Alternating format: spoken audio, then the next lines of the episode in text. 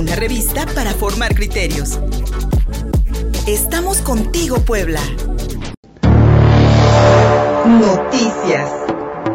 Anoche, la Comisión de Quejas y Denuncias del Instituto Nacional Electoral sesionó en el último día de campañas para resolver tres, tres, solicitudes de medidas cautelares. En el marco del primer asunto, el INE ordenó la suspensión de la difusión de por lo menos tres conferencias del presidente de la, de, la República por constituir una intromisión a los procesos electorales. La queja fue presentada por el Partido Movimiento Ciudadano y su candidato a la gubernatura de Nuevo León, Samuel García, en contra del presidente López Obrador por expresiones electorales realizadas en las conferencias matutinas de los días 5, 6 y 7 de mayo.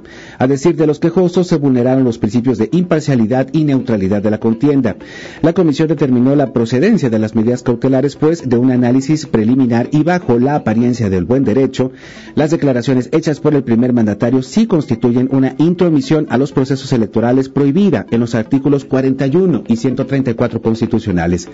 Esta decisión es coincidente con el acuerdo aprobado por esta Comisión de Quejas del INE el pasado 28 de mayo, cuando se llevó a cabo un estudio integral y sistemático del contenido de las mañaneras desde el inicio de las campañas y donde se determinó conceder una tutela preventiva, una tutela preventiva en contra del presidente por haber realizado de manera sostenida declaraciones relacionadas con los procesos electorales. En congruencia con dicho acuerdo se concedió el retiro de estos tres materiales audiovisuales, por lo menos los que se transmitieron el 5 y 6 y 7 de mayo cuando el presidente presentó tarjetas que supuestamente repartía Samuel García, candidato de Movimiento Ciudadano a la gubernatura de Nuevo León, obviando por supuesto el reparto de otras tarjetas que por por cierto algunos candidatos de Morena, como la alcaldía Miguel Hidalgo de la Ciudad de México, también realizaban. Intromisiones del presidente que hoy contestó y una vez más dijo que él no hace propaganda, que lo que hace él es informar y que no está de acuerdo con el INE. Esto fue lo que dijo el presidente sobre esta orden de la Comisión de Quejas del INE de que ordenó el retiro de tres conferencias mañaneras. Que eh, se acata y se cumple. ¿Ya le recibieron la notificación? Porque eh, creo que una sí. Todavía la segunda no. Yo tengo ahí mis diferencias, ya lo saben ustedes. Yo considero que nosotros informamos, no hacemos propaganda. Y la Constitución nos protege.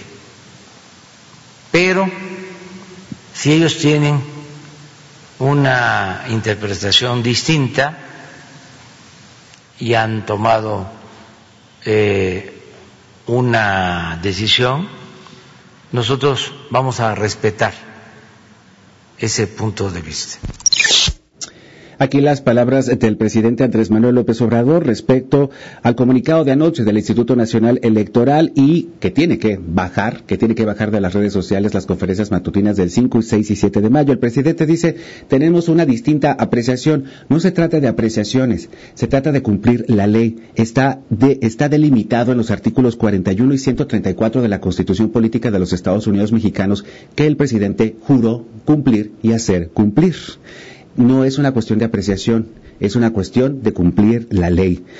Aquí termino, pues, la lectura del comunicado emitido anoche por el Instituto Nacional Electoral junto con el cierre de las campañas proselitistas de todo el país, consideradas ya las más violentas y sangrientas en la historia reciente del país. La intensa intervención del presidente López Obrador durante este proceso electoral también debe considerarse como la mayor violación a la Constitución y a la normativa electoral por parte del Ejecutivo Federal, por lo menos desde el inicio del periodo de la alternancia hace 21 años. AMLO tuvo especial interés en denostar la figura del árbitro electoral del INE, creado para impedir que los presidentes utilizaran todo el aparato gubernamental para mantener a su partido en el poder mediante el clientelismo político y el uso de los programas sociales para así condicionar a las y los mexicanos con más carencias económicas que lamentablemente son mayoría en la crítica, era la crítica constante que se le hacía a aquel PRI hegemónico que durante 71 años derrochó la riqueza nacional gracias a un presidencialismo que sometía a legisladores y al Poder Judicial. La dictadura perfecta que calificó Mario Vargas Llosa y que devino en profundas crisis económicas en 1976, 1982, 1985, 1994 y que determinaron el fin del llamado partidazo para dar paso paso a este periodo de alternancia con dos gobiernos ya del PAN, uno del PRI y ahora el López Obradorismo disfrazado de partido político. La posibilidad de ejercer un voto libre, directo y secreto es prácticamente un ejercicio nuevo en nuestro país. Tiene apenas 21 años que confiamos en el árbitro electoral y que confiamos en que en nuestro voto va a ser calificado y va a ser contado y que no se va a perder entre la quema de urnas, el robo, el mapacheo, etcétera, etcétera, etcétera. Es nuevo, es nuevo, es un ejercicio muy nuevo en nuestro país, no tenemos más de 20 años. Quienes somos parte de aquellas generaciones de las crisis económicas, iniciamos esta ciudadanía a los 18 años con el claro entendimiento de cambiar el sistema político mexicano y practicar, ¿por qué no?, la democracia. Quienes tenemos más de 40 años y trabajamos muy duro, no queremos regresar a las épocas de partido único y de presidencialismo cuasi religioso. A la generación de las crisis nos toca ahora vacunarnos a partir de hoy contra el coronavirus, justo en la veda electoral y con las, con las denuncias del uso proselitista de las jornadas de inoculación contra la pandemia de COVID-19 para así favorecer intereses del partido en el poder, pero especialmente de su líder. Hoy, en su conferencia mañanera, el presidente presumió que México rompió récord de la aplicación diaria de vacunas con más de un millón de dosis ayer miércoles. Una buena noticia sin duda, pies más, aplausos, se aceleran el paso. Sin embargo, detrás de esta celebración, pues se, se advierten cifras sospechosas, coincidencias sobre más gente vacunada a mayor velocidad conforme se acerca la cita a las urnas, de acuerdo con lo que ayer publicó el periodista Carlos Loret de Mola, convertido ya pues un columnista viral precisamente por las molestias que causa a la presidencia el periodismo eh, del Yucateco. La historia mexicana nos comprueba que la concentración de poder y la falta de contrapesos resultan en severas crisis económicas y en el empobrecimiento generalizado de la población. Es comprensible el desencanto generacional al proceso de alternancia democrática porque no mejoró las condiciones de vida de la mayoría, despertando la, la tentación ahora de una dictadura que tampoco garantiza cambiar el modelo económico invirtiendo el embudo y destinando la mayor parte de la riqueza nacional a subsanar la profunda desigualdad social. No desfallezcan ni se me desanimen, especialmente a la generación Nini, que a diferencia de la nuestra, pues no encontraron trabajo, no pudieron seguir estudiando y despertamos en ellos un fuerte rencor a las generaciones que les anteceden porque los excluimos del mercado laboral, en comprensible reacción a perder los ingresos ante el embate de nuevas ideas que los superen. Esa generación es a la que le habla Andrés Manuel López Obrador, a la generación Nini. Dejemos de ponerle generación Z, de generación Y, generación X, porque a final de cuentas no somos estadounidenses, somos mexicanos y nuestra propia historia nos determina. Y venimos de un proceso, de un PRI de 71 años que nos dejó empobrecidos, a un proceso de buscar alternancia, de buscar democracia, de que se amplíe la posibilidad de, eh, alternancia, de posibilidades políticas y sobre todo de modelos, de modelos de país. Eso es lo que queremos en esta patria nuestra y debemos ejercer la democracia. Por eso hay que salir a votar.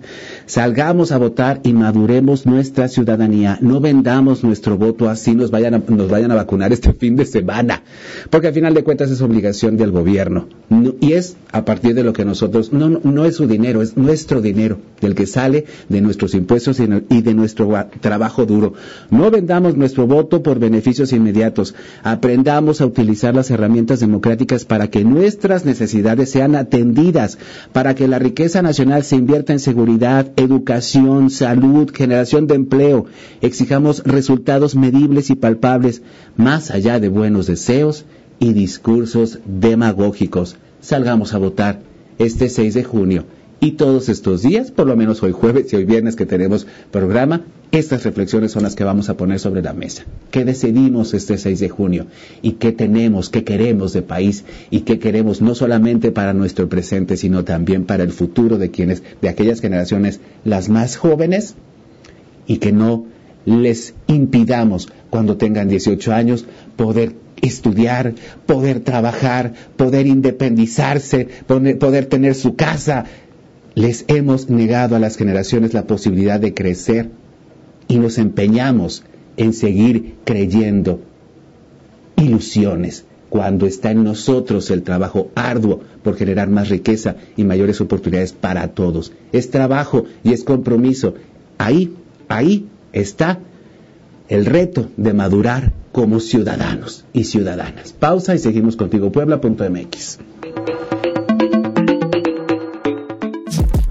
Una revista para formar criterios. Estamos contigo, Puebla.